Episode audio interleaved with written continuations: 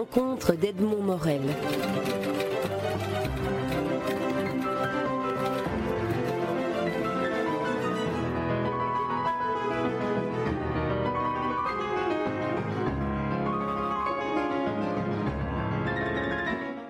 Ariane Lefort, vous publiez votre dernier roman en date aux éditions Le Seuil, qui est votre maison d'édition, euh, euh, je dirais, comme un port d'attache.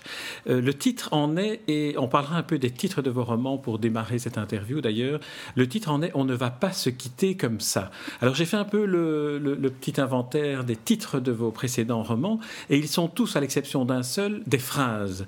L'eau froide efface les rêves, Comment font les autres, Rassurez-vous, tout le monde a peur, qui est mon titre préféré et le plus rassurant.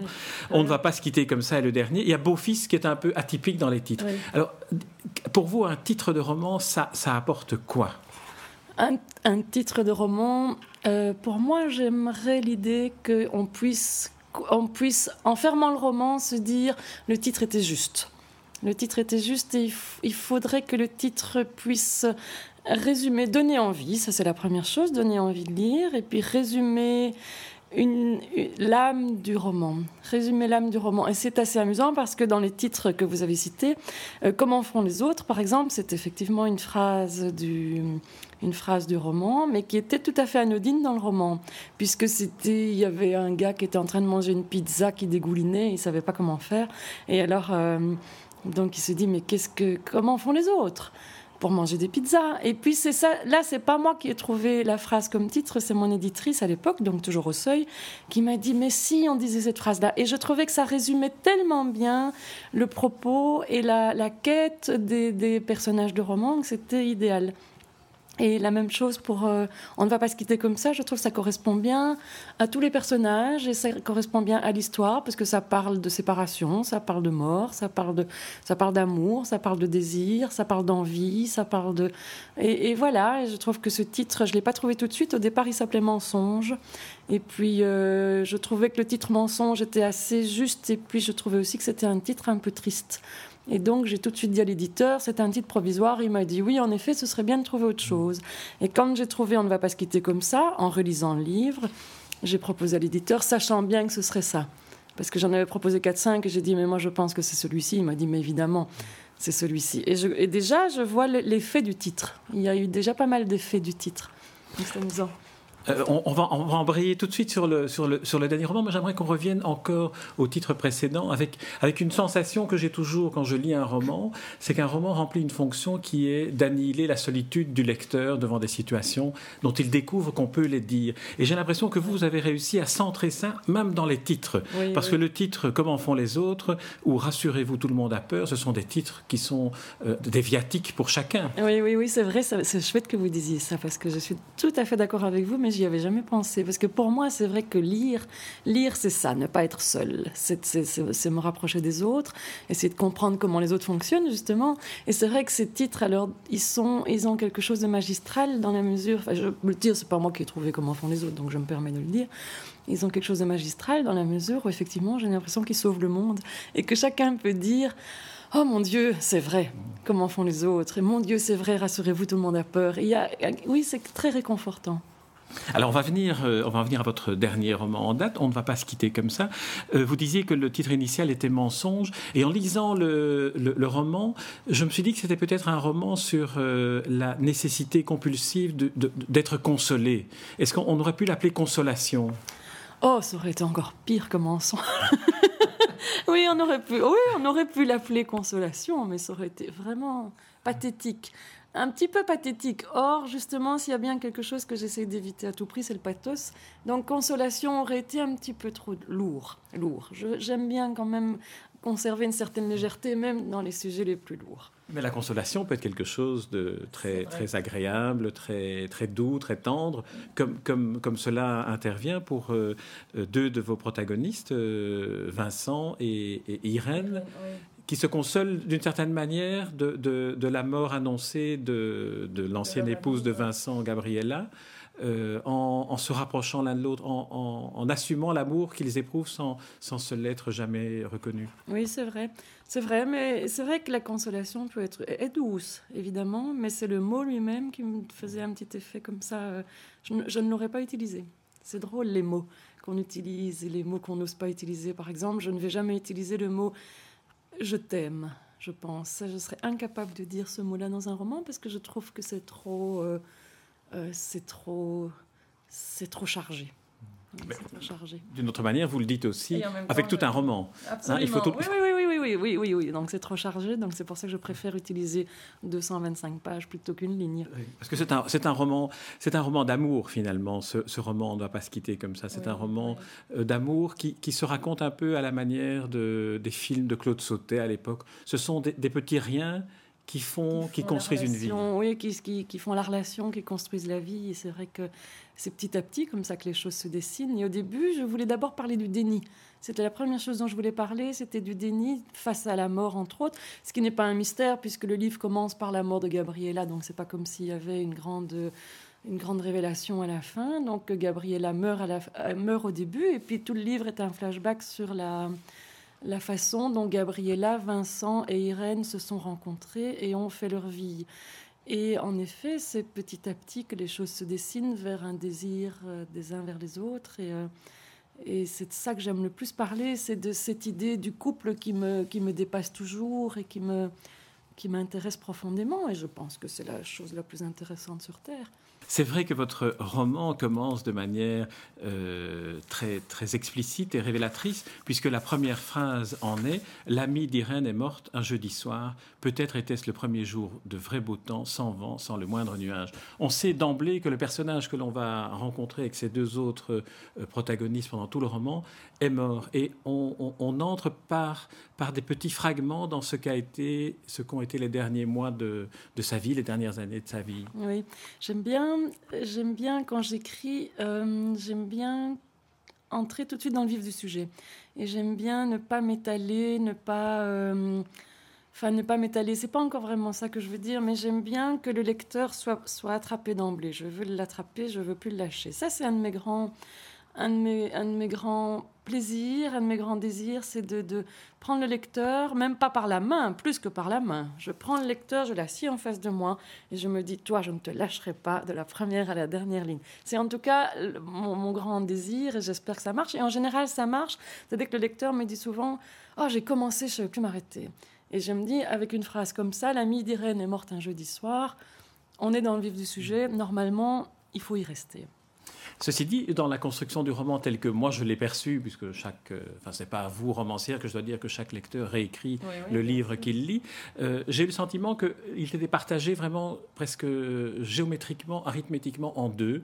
La première partie jusqu'au moment où la révélation du cancer du sein de Gabriella est annoncée, et après le ton change tout à fait. Il y a d'abord le ton qui change et puis il y a plusieurs années qui passent tout à coup entre deux. Et j'ai failli faire deux parties. Je me suis dit, je vais faire une première partie et puis je vais mettre une page blanche et puis je vais mettre partie 2. Et ce procédé m'a toujours paru tellement. Euh, d'abord, ça m'a toujours paru être un procédé et puis ensuite, je trouve ça un peu pompeux. De, de, couper un roman en deux, comme ça. Je me suis dit non, je vais le laisser entier, et puis au lecteur de le couper en deux s'il le souhaite, ou de ne pas ou de le continuer sans, sans, sans arrêt, malgré qu'il soit coupé en deux, même s'il y a deux, deux parties bien distinctes, je pense quand même qu'il y a une, une continuité évidente dans, dans l'histoire. Vous dites que vous ne voulez pas lâcher le lecteur et d'une certaine manière, vous le, vous le piégez, mais fort, euh, fort agréablement. Vous le, vous le, piégez aussi par euh, cet effet, pendant la première partie du roman, d'avoir une sorte de, de, roman un peu léger, un peu comme le théâtre anglais contemporain, des, des, petites séquences. Les personnages se mettent en place, ils vivent des, des prétendues petites choses qui prennent leur sens alors pour le lecteur dans la deuxième partie, où là l'empathie petit à petit se nourrit de l'émotion. Oui, oui, c'est vrai que j'aimais bien aussi, par exemple, parler de leur rencontre à Dakar, de parler de la, façon dont ça se passe dans un espèce de bus climatisé dans lequel se trouve un groupe de cadres qui, travaille chez Thomson et qui est à Dakar pour un séminaire. Et puis les affaires commencent à, se passer là et il se passe pas grand-chose. En effet, c'est une mise en place des, des de personnages, mais déjà là, sous-jacent, on sent déjà une tension entre eux parce qu'il y a un regard extérieur, c'est le regard d'Irène qui est un des trois personnages, et elle observe, et en observant, elle, elle ressent déjà des choses. Elle, observe la rencontre de Vincent et Gabriella, hein, qui est pour ceux qui n'ont pas encore lu. Elle observe la rencontre entre Vincent et Gabriella, elle observe le coup de foudre que Vincent éprouve pour Gabriella, parce qu'il est très très séduit par cette femme qui est d'ailleurs assez magnifique et qui est très impressionnante. Et alors, euh, Irène voit ça et puis elle voit déjà les failles, elle voit déjà les ruptures, elle voit, il, y a, comme ça une espèce d'omniscience chez Irène. Et elle voit parce qu'elle a une sensibilité qui fait qu'elle ressent les choses particulièrement et du coup, elle va assister à tout. Elle va assister à tout, mais du coup, même ce qui est anodin au début ne l'est pas parce qu'il y a le regard d'Irène en plus. On peut dire que Gabrielle est un personnage dont vous donnez le sentiment au lecteur qu'elle est une femme un peu frivole, un peu légère. Elle, est mariée avec Vincent, elle a des enfants, mais, elle, vit dans, la recherche permanente de ce que vous appelez euh, de manière très, très belle les débuts. Elle, aime les, débuts des histoires. Oui, parce qu'elle elle fonctionne que dans la séduction, donc elle sait bien que ça ne va jamais résister ni au quotidien, ni au temps, ni à la vérité, ni à rien du tout. Et donc c'est pour ça, vivre les débuts, parce qu'elle se dit quand je suis au début, ben je, je, je peux faire, euh, je peux faire totalement illusion et je peux rester dans les apparences. Et c'est vrai que les débuts servent à ça. Et puis après, ben, on, se cogne, euh, on se cogne contre les murs. Et, euh, et, Gabriella est la reine de ça. Et du coup, elle n'est pas idiote du tout. Au contraire, elle souffre très fort de ce besoin de reconnaissance qu'elle a en permanence et qu'elle fait fonctionner grâce à sa beauté. Parce que Gabriella a la grande qualité et le grand défaut d'être terriblement séduisante. Donc, elle en use et en abuse et, se perd là-dedans. Elle se perd là-dedans et elle a suffisamment d'intelligence et de lucidité pour s'apercevoir qu'elle se perd là-dedans. Donc par moments, elle a des accès de vérité, accès de vérité qu'elle a vis-à-vis d'Irène, qui est la seule vraiment à pouvoir la comprendre sans la juger, parce qu'Irène ne juge jamais. Irène peut parfois avoir des emportements, ne pas être d'accord avec certaines choses que Gabriella ose faire, comme par exemple un jour Gabriella vient demander à Irène si elle peut emprunter son appartement parce qu'elle a un amant et elle voudrait utiliser la chambre d'Irène. Or, Irène est amie aussi bien avec Vincent que Gabriella et elle ne supporte pas de devoir jouer la, traître vis-à-vis de Vincent et malgré tout elle est manipulée par... Euh, Gabriella. Donc il y a tout un jeu comme ça que Gabriella euh, dirige et Irène se laisse faire par défaut parce qu'elle a envie de garder l'amitié de, Gabriella. Il y a tout un jeu assez compliqué comme ça, mais euh, voilà, oui, Gabriella est une grande séductrice qui veut le rester. En, vous écoutant, euh, j'ai un sentiment que je n'avais pas en lisant le livre. Donc c'est en vous écoutant, en écoutant cette dernière euh, euh, réponse que, que, vous faites à mes, à mes, questions, j'ai le sentiment que Irène peut peut-être être une sorte de métaphore de la romancière, puisqu'elle elle observe les personnages, elle ne juge pas, comme vous dites. Et c'est une belle définition de ce qu'est un romancier. Oui, oui, c'est une Irène, c'est une métaphore. C'est vrai, Irène, c'est la deuxième. Il y a d'abord moi, l'écrivain, et puis il y a Irène.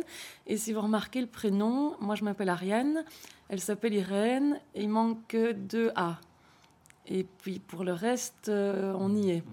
Et, euh, et ça, c'était volontaire. C'était, j'avais envie d'avoir une fenêtre supplémentaire entre moi et, le, et les personnages. Et donc il y a Irène, qui est à la fois personnage et à la fois narratrice et à la fois observatrice. Enfin, elle joue plusieurs rôles, Irène, et j'aime bien avoir cette, c'est un sas supplémentaire. Je pense que j'utilise ça dans plusieurs romans et je le fais chaque fois sans, sans réfléchir. Je n'ai pas l'intention de le faire au début, et puis les choses se font, et puis ça me, ça me convient très très bien. Et c'est vrai que Irène n'est pas moi du tout, mais c'est un peu... là par contre c'est volontairement que je lui donne le prénom d'Irène parce qu'elle se rapproche, elle se rapproche non pas de ma personnalité, quoique je ne sais pas, je ne sais pas très bien ce que je peux euh, juger là-dedans, mais elle se rapproche en tout cas de mon travail, mmh. de mon travail d'écrivain, c'est vrai.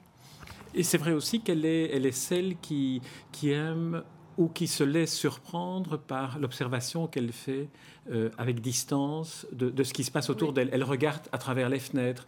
Elle, elle, a observé, par exemple, quand elle est à l'hôpital en visite, parce que Gabriella va être atteinte d'un cancer du sein, ce qui est la deuxième partie du roman, c'est autour de, de, ce, de, cette maladie qui la, qui la, frappe et qui lui sera fatale.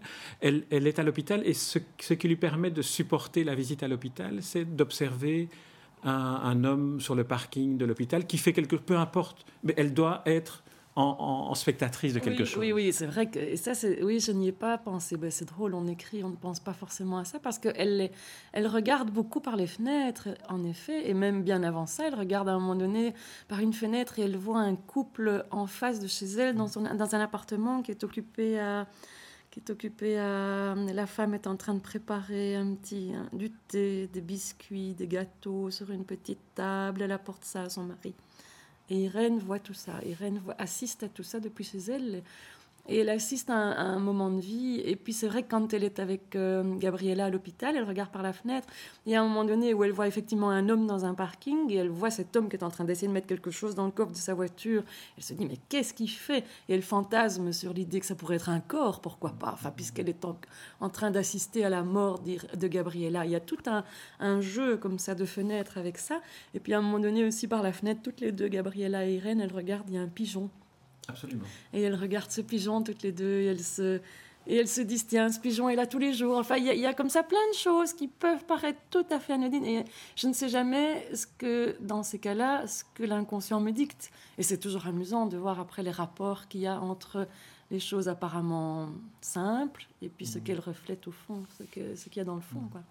Il y a aussi un autre, un autre élément qui m'a frappé dans la manière dont vous construisez ce roman, qui est un roman de, personnages davantage que, que, de lieux ou que de situations. Euh, c'est la manière dont vous avez de ne jamais décrire un personnage, mais de faire allusion à une odeur, à un parfum. Et vous faites la même chose pour les objets ou, ou les ustensiles qui les entourent.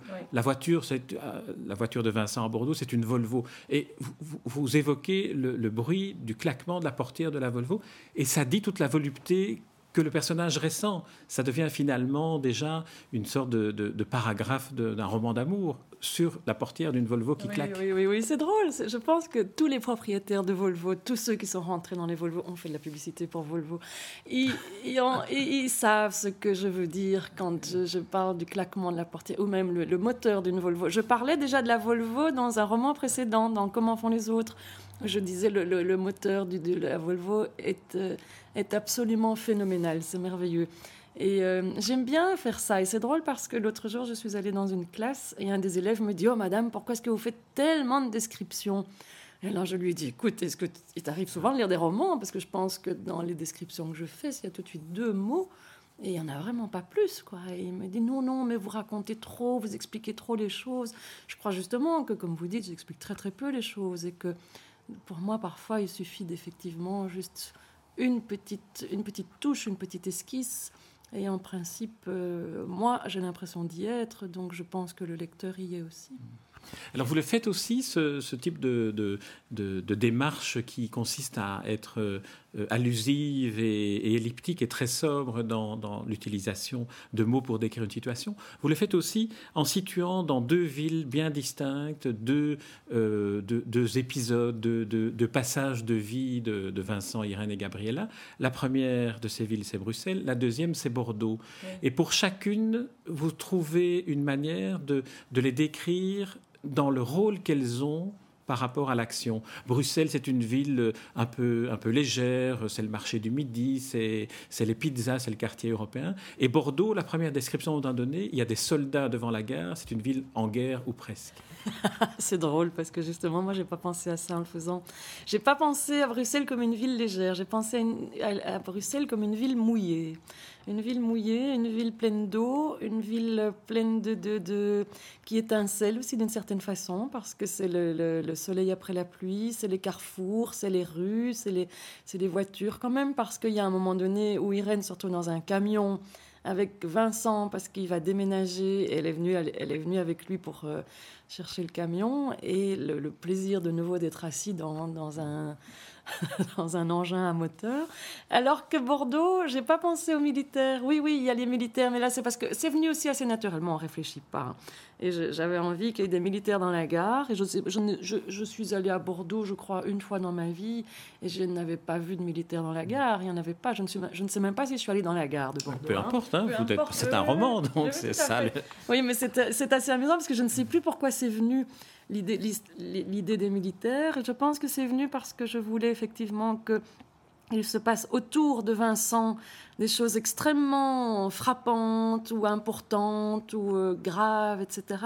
Mais que Vincent, à ce moment-là, est en train de vivre la mort de Gabriella, même si elle n'est pas avec lui, ils ne vivent plus ensemble. Enfin, elle est quand même la mère de ses deux enfants, et c'est quand même épouvantable, et que le monde pourrait s'écrouler autour de lui. Évidemment, il ne se passe rien dans sa tête à lui. Il est bien trop occupé avec sa propre problématique. Et, euh, Et les militaires, c'est vrai, Bordeaux. Il y a les militaires, il y a aussi un orage à Bordeaux, il y a, il y a, il y a des, des, morceaux de bois qui jonchent le sol de la place des Quinconces. Il y a, il y a la Garonne aussi. Il y a la, Garonne, Garonne, il y a la Garonne, il y a des entrepôts, il y a la perdition, parce qu'elle marche, Irène marche le long de la Garonne, elle ne sait pas où elle va. Et, puis, et j'avais envie de parler d'une ville comme Bordeaux. J'avais envie que ce soit une ville de province française où, une, où on imagine que les gens sont heureux, tranquilles et apaisés. Et je pense que c'est ça que je voulais. Ça aurait pu être ailleurs que Bordeaux. J'ai pris Bordeaux par, un petit peu par hasard. Et, euh, et c'est assez amusant d'ailleurs qu'ils se retrouvent à Bordeaux, alors qu'au début du livre, ils sont à Dakar et qu'ils sont dans le bar du Méridien et que Gabriella aimerait boire quelque chose et elle voudrait un verre de Bordeaux. Et là aussi, j'y ai pas pensé. C'est après, en relisant, je me disais, tiens, c'est amusant. Bon, c'est un petit hasard et tout ça, mais c'est pas à cause de ça que j'ai choisi Bordeaux, je sais pas. Voilà, c'est le côté province, calme, paisible, et où on peut faire son chemin avec des enfants, un couple euh, qui paraît moins, moins dangereux que dans une grande ville. Ariane Lefort, je vous remercie pour euh, cette interview. On est arrivé au terme du temps que, dont nous disposons, ce qui laissera davantage de temps d'ailleurs à l'auditeur pour se plonger dans la lecture de votre dernier roman, que je recommande vivement, qui est un roman où l'émotion est présente en permanence et euh, dont le titre On ne va pas se quitter comme ça. C'est au seuil que votre dernier roman est publié.